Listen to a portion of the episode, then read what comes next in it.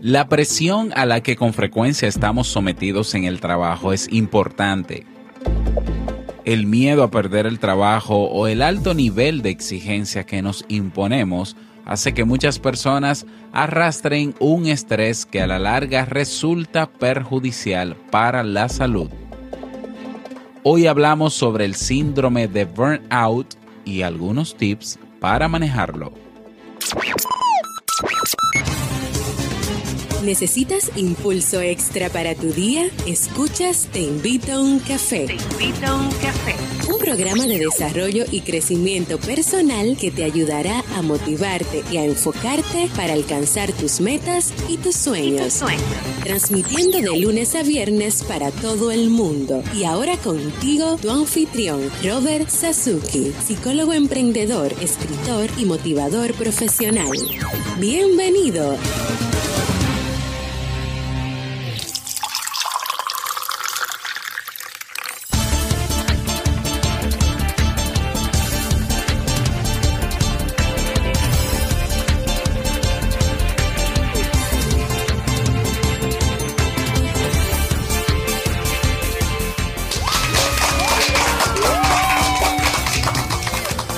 Con esa energía positiva y esos aplausos damos inicio a este episodio número 431 del programa del podcast Te invito a un café. Yo soy Robert Sasuki y estaré compartiendo este rato contigo, ayudándote y motivándote para que puedas tener un día recargado positivamente y con buen ánimo.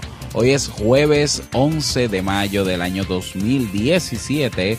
Si todavía no tienes tu tacita de café, tu bombilla con tu mate, tu poquito de té o tu taza de chocolate, ve corriendo por ella porque vamos a comenzar este episodio con un contenido que estoy seguro te gustará mucho.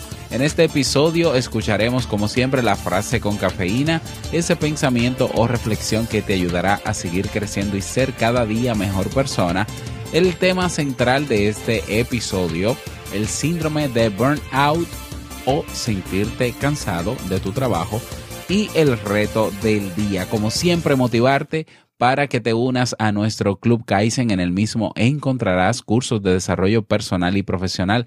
Actualmente 30 cursos disponibles, todos con acceso ilimitado cuando quieras, donde quieras, a la hora que desees y estamos hablando ya de más de 300 videos. Tienes ahí también nuestros seminarios web o nuestros webinars en diferido. Tienes la biblioteca digital, tienes recursos descargables, acompañamiento personalizado y una comunidad de personas que tienen todas el mismo interés, mejorar su calidad de vida. Cada día una nueva clase, cada semana nuevos recursos, cada mes nuevos eventos. No dejes pasar esta oportunidad ve directamente a robertsazuki.com barra club y suscríbete. Y recordarte que este martes, bueno, no es este martes porque no es de una vez, apenas estamos a 11 de mayo, pero el martes 30 de mayo, ¿eh? al, al final, el último, el 30 de mayo, vamos a tener nuestro webinar Crea tu marca personal. Ahí voy a estar dando estrategias, te voy a convencer de por qué es prácticamente obligatorio hacer marca personal. ¿Qué pasa si tú no haces marca personal? ¿Eh? No importa si eres independiente eh, o autónomo o emprendedor o empleado, no importa. Este webinar es para todo aquel que trabaje y quiera hasta cierto punto, claro, destacarse. Crea tu marca personal. Va a ser el 30 de mayo, 8 de la noche, hora Santo Domingo, República Dominicana. Va a ser en tiempo real, no va a haber acceso luego grabado en diferido, así que eh, tienes que apartar la fecha para que participes porque también voy a estar dando unos, unas sorpresitas, unos regalitos en vivo. Entonces, bueno, tienes que suscribirte, inscribirte y participar. ¿Cómo lo haces? robertsazuki.com barra webinar y ahí te inscribes. Te espero en ese evento. Vamos inmediatamente a iniciar nuestro itinerario de hoy con la frase con cafeína. Porque una frase puede cambiar tu forma de ver la vida, te presentamos la frase con cafeína.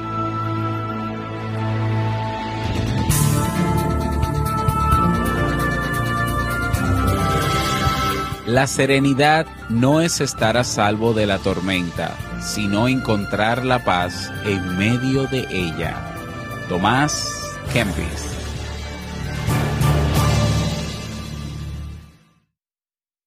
Bien, y vamos a dar inicio al tema central de este episodio que he titulado El síndrome de burnout o sentirte cansado de tu trabajo. ¿Qué es esto del síndrome de burnout? Bueno, es, eh, bueno, ya lo vamos a ver, ya lo voy a definir, pero quise traer este tema a petición de algunas personas que escuchan Te invito a un café que están considerando el dejar el trabajo, el emprender, y una de sus causas o una de sus razones, mejor dicho, es porque se sienten ya cansados o se sienten aburridos de su trabajo. Entienden que no avanzan, que no progresan. Y bueno, antes de tomar una decisión tan importante como es independizarse en términos laborales, es bueno eh, saber, es bueno tomar la decisión con, con la mente fría, ¿no? Tomar una decisión eh, que pueda ser, que, que lleve a una planificación seria, firme, que no sea de, de repente porque estoy molesto, porque me siento cansado, porque estoy estresado. Esa no puede ser una razón para dejar el trabajo porque esas son situaciones transitorias por las que todo el mundo pasa y en el momento en que te sientas estable, quizás consideres querer volver a trabajar otra vez o emplearte o eh, sentirte arrepentido por haber dejado el trabajo sin estar preparado para eso. Mm, entonces, decisión, una decisión como esa, la de dejar el trabajo para emprender o incluso para cambiar de trabajo, es una decisión que se, se debe tomar en frío, donde las emociones ahí estén lo más controladas posible y se pueda hacer un análisis real de si conviene o no y se hagan los cálculos necesarios para que eh, se tome una decisión eh, que realmente lo valga, ¿no?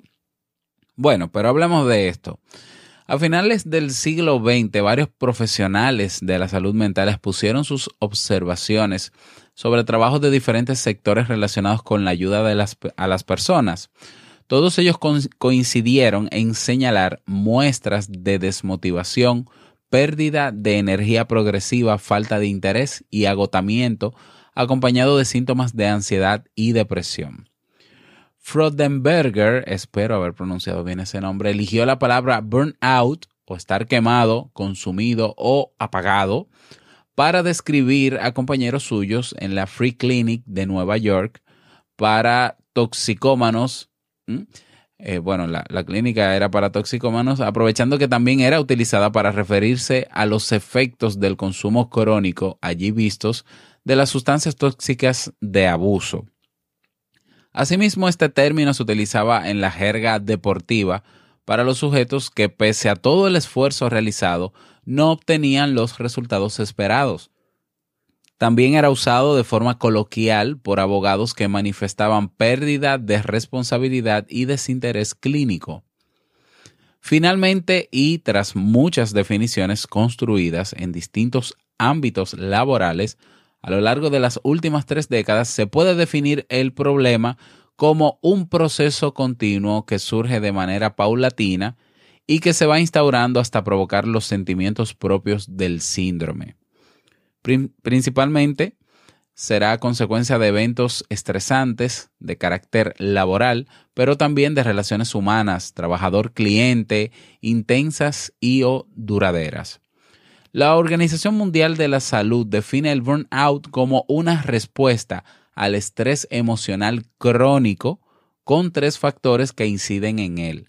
Número uno, cansancio emocional y físico. Número dos, descenso de la productividad. Y número tres, notable despersonalización que implica sentimiento de alienación con una visión negativa de los demás. Existen cinco planos donde podemos encontrar las principales manifestaciones de este síndrome. En el plano emocional se recogen sentimientos como depresión, indefensión, desesperanza, apatía, desilusión, pesimismo y hostilidad, entre otras. En el plano del pensamiento o en la parte cognitiva se asume la pérdida de valores, desaparición de expectativas, pérdida de autoestima, pérdida de creatividad, distracción o cinismo. En la forma de comportarse vemos evitación de responsabilidades, absentismo laboral, conductas inapropiadas, sobreimplicación, evitación de decisiones, aumento del uso de cafeína, alcohol o tabaco e incluso autosabotaje. Finalmente, en términos fisiológicos, reacciones fisiológicas se sienten dolores musculares, pérdida de apetito, cambios de peso, problemas sexuales, de sueño, alteraciones gastrointestinales y cefaleas o dolores de cabeza.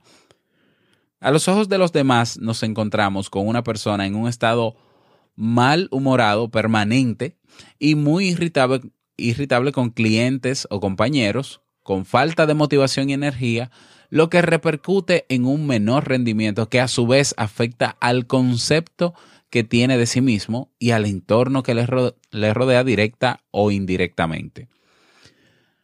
¿Qué profesionales son más vulnerables a padecer el síndrome de burnout? Se sabe que principalmente los profesionales propensos a sufrir este síndrome tienen tareas relacionadas directamente con terceras personas, es decir, profesores, médicos, policías, bomberos y personal relacionado con, con atención al cliente.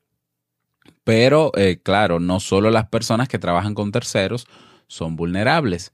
Estudios recientes han demostrado que el abanico de profesionales queda abierto al relacionarse el estrés laboral con otros factores tales como puestos de mucha responsabilidad, jornadas laborales largas entre 10 y 16 horas, o trabajos repetitivos, monótonos y aburridos, sin ningún elemento motivante.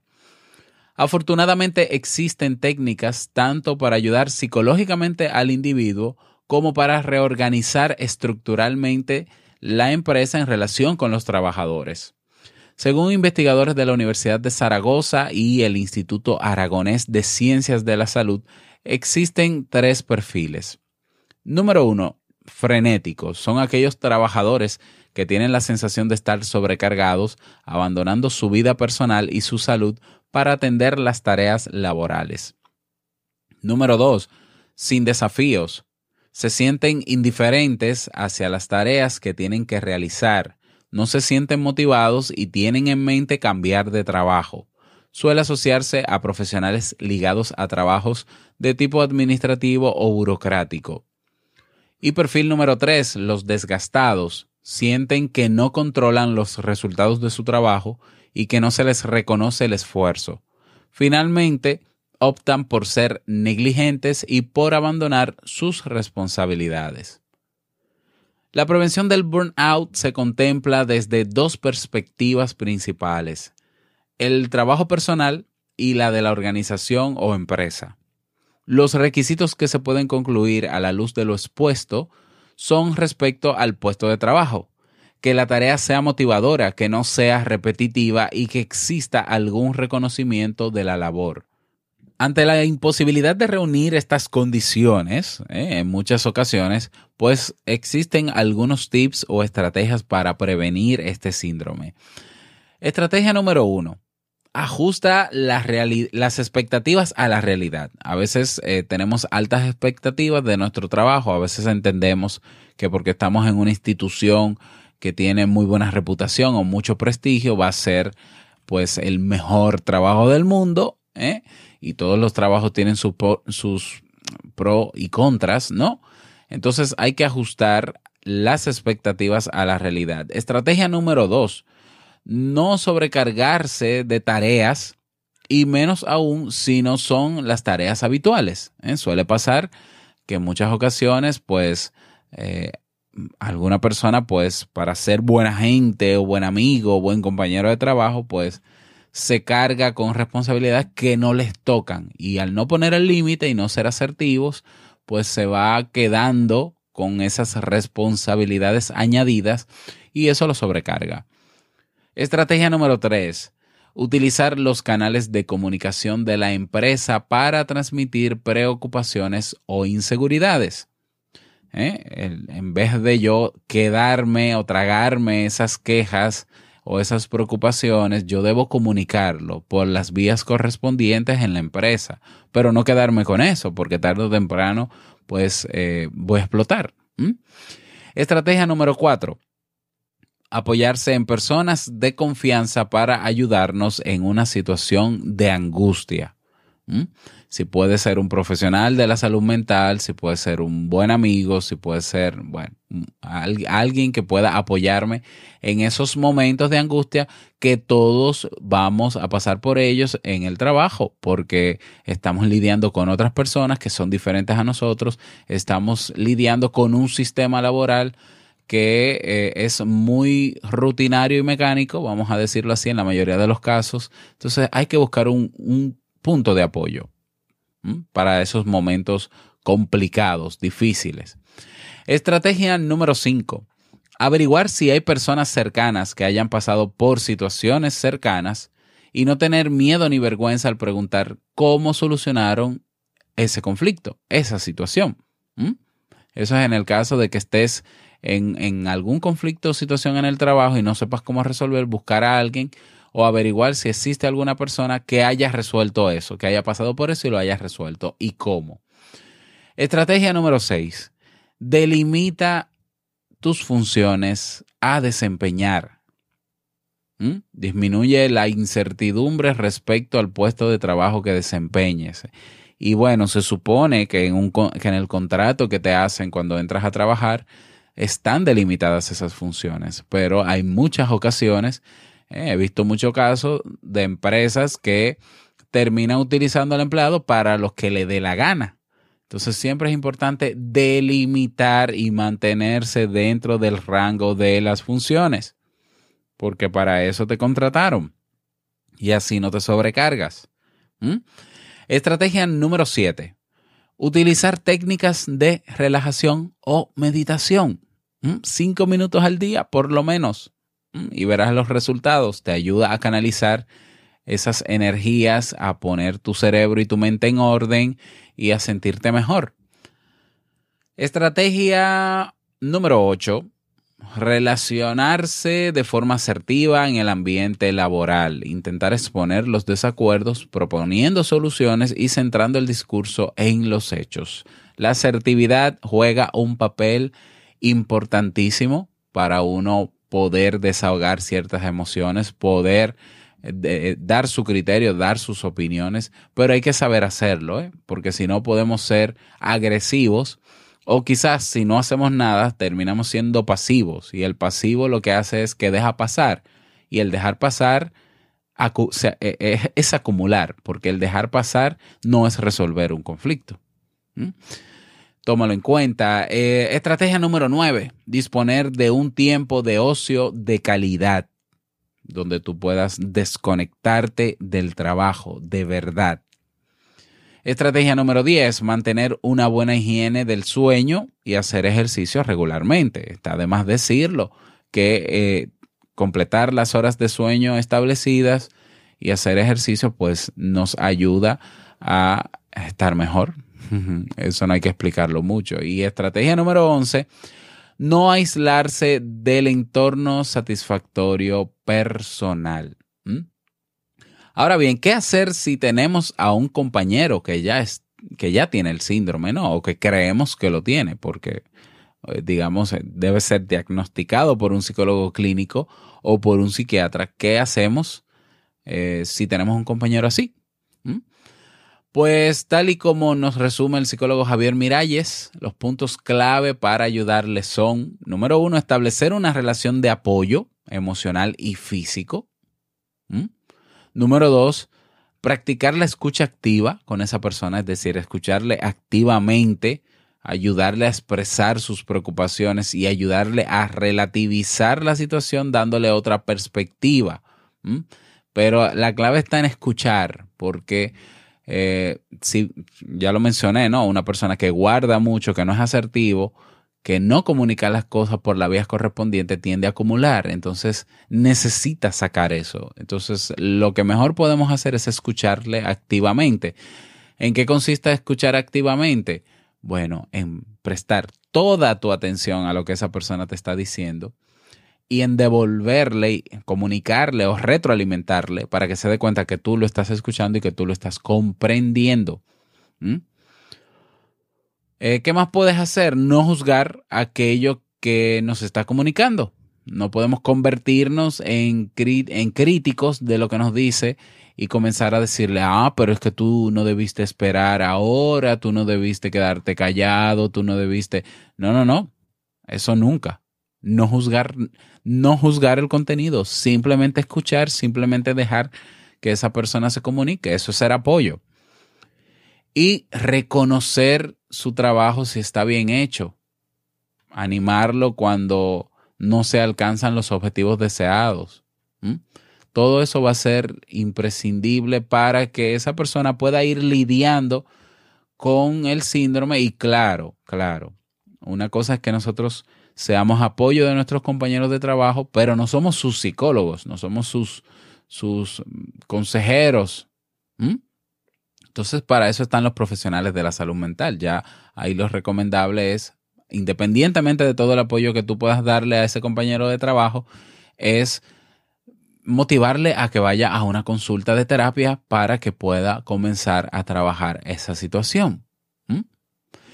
Y si hacemos todo esto, si ponemos en marcha un plan de acción para trabajar nuestra condición o para ayudar a algún compañero que pueda estar padeciendo esto, pues eh, se pueden prevenir situaciones peores o complicarse la cosa. Todo eso se puede prevenir, pero hay que tomar acción, como siempre digo.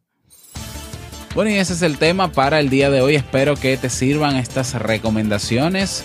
Si tienes alguna otra recomendación más, porque has trabajado con esto o has tenido esta, este síndrome alguna vez, cuéntanos tu experiencia en nuestra comunidad en Facebook, comunidad Te Invito a un Café. Y si quieres sugerir algún tema relacionado, pues escríbeme al correo hola arroba y yo con muchísimo gusto lo preparo. Bueno, hoy no tenemos eh, mensaje de voz. Recuerda enviar tu mensaje de voz a robertsazuki.com barra mensaje de voz. Ahí dejas tu nombre, tu país y el saludito o el mensaje motivacional o lo que quieras, lo puedes dejar ahí. Vámonos con el reto del día.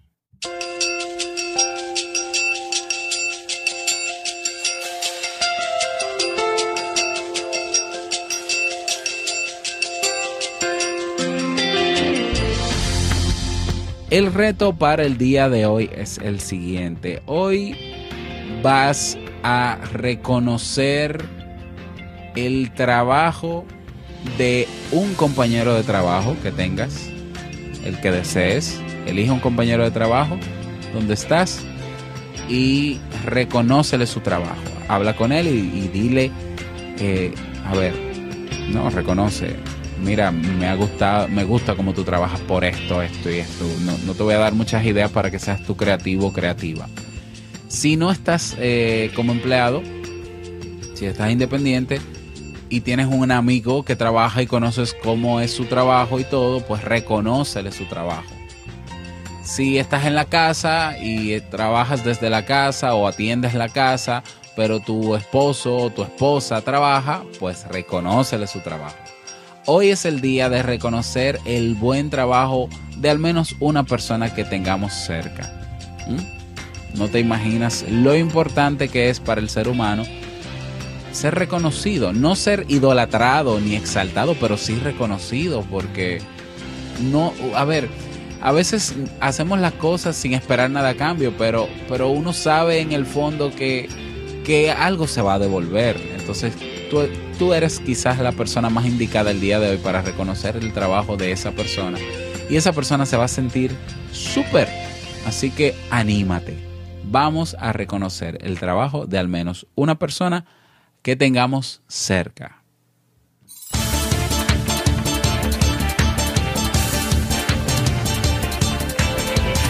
Y llegamos al cierre de este episodio Te invito a un café. Agradecerte como siempre por tus retroalimentaciones. Gracias por tus reseñas de 5 estrellas en iTunes o en Apple Podcasts. Eh, gracias por tus me gusta en Ebox. Gracias por estar ahí siempre presente. Quiero desearte un feliz miércoles. Que hoy es miércoles. Hoy es jueves. Un feliz jueves. Un feliz jueves. Que lo pases súper bien. Que sea un día súper productivo para ti. Y no quiero finalizar este episodio sin antes recordarte que el mejor día de tu vida es hoy y el mejor momento para comenzar a caminar hacia eso que quieres lograr es ahora. Nos escuchamos mañana viernes en un nuevo episodio. Chao.